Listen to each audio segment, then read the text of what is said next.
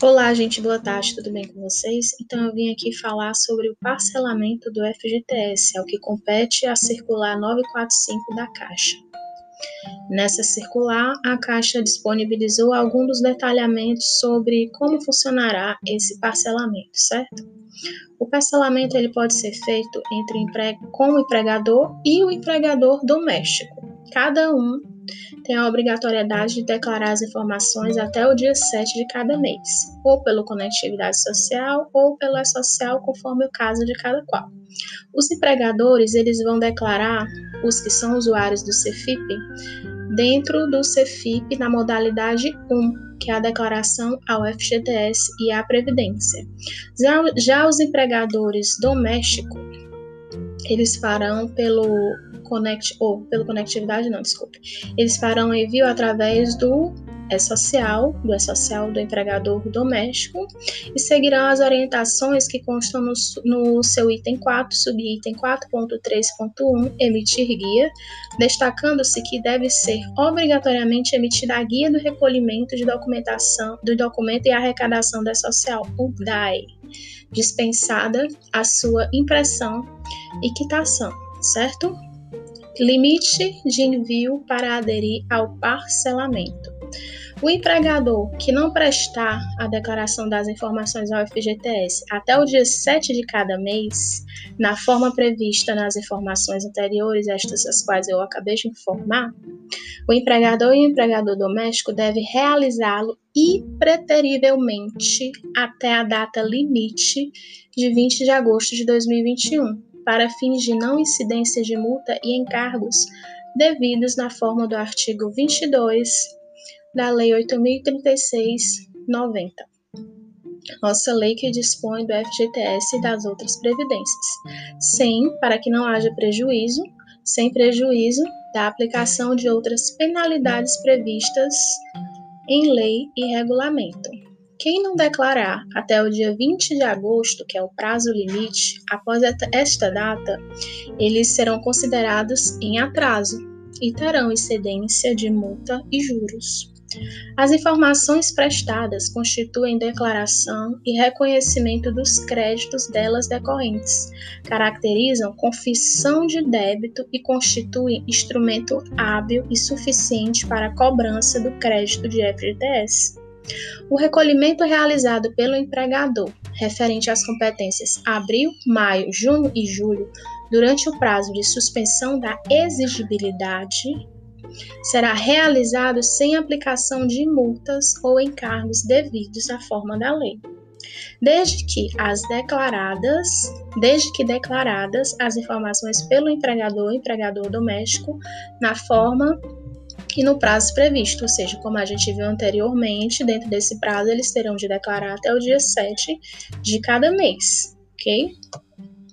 Em caso de rescisões, durante os meses em que ocorrem os parcelamentos, ocorrendo as rescisões de contrato de trabalho, passa o empregador está obrigado ao recolhimento dos valores decorrentes na suspensão aqui tratada, né, dos referidos meses, bem como os demais valores devidos ao recolhimento rescisório, sem incidência da multa e encargo devido, caso efetuado dentro do prazo legal estabelecido para sua realização.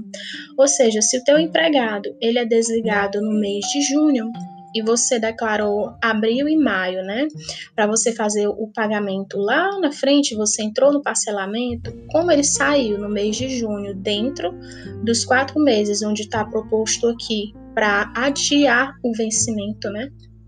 para fazer parcelamento desses quatro meses, o teu empregador ele não vai pagar juros e multa do mês de abril e maio. O teu empregado sai em junho e você declarou abril e maio dentro do parcelamento, mas ele não vai sair, ele não foi desligado, então no momento em que você gerar a guia de abril e maio, para esse empregado, respectivamente, ela não terá juros, ok?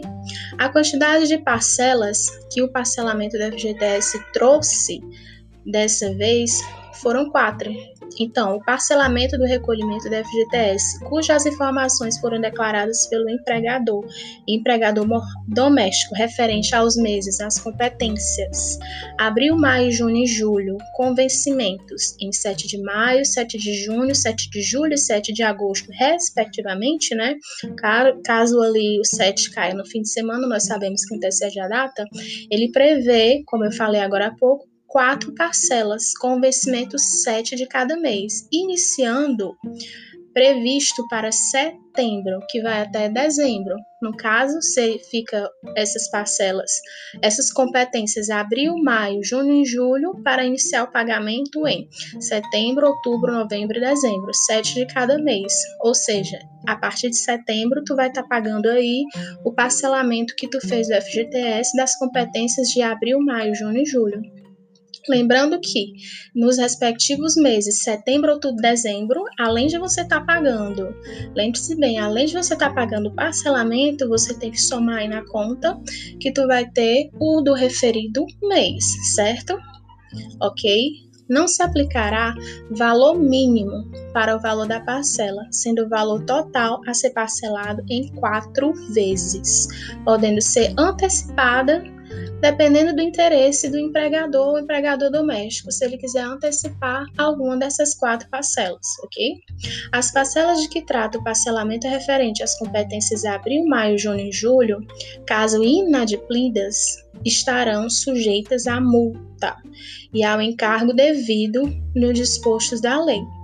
A inadimplência no pagamento do parcelamento ensejará o bloqueio no certificado da regularidade da FGTS, a CRF, ou seja, tu faz o parcelamento, chega lá em setembro, teu empregador não paga.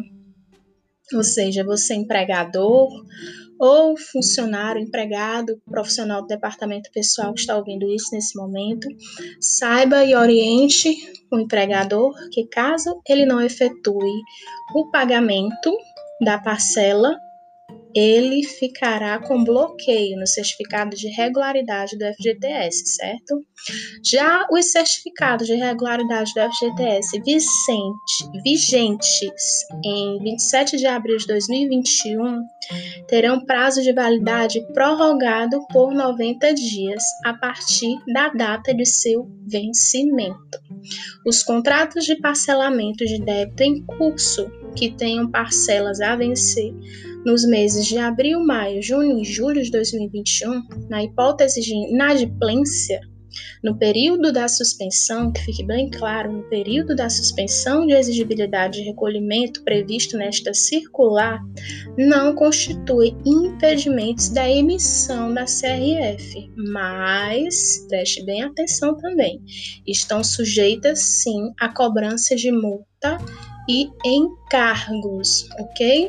Então é isso, pessoal, os principais apontamentos aqui, qual eu encontrei dentro desta circular da Caixa, a circular 945.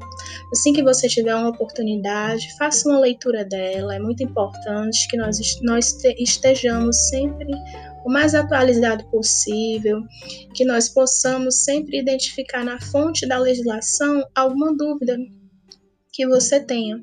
Então, faça uma leitura, certo? Aconselho que sempre leia a legislação. Ok? Então é isso, a gente fica por aqui e tenha um ótimo dia.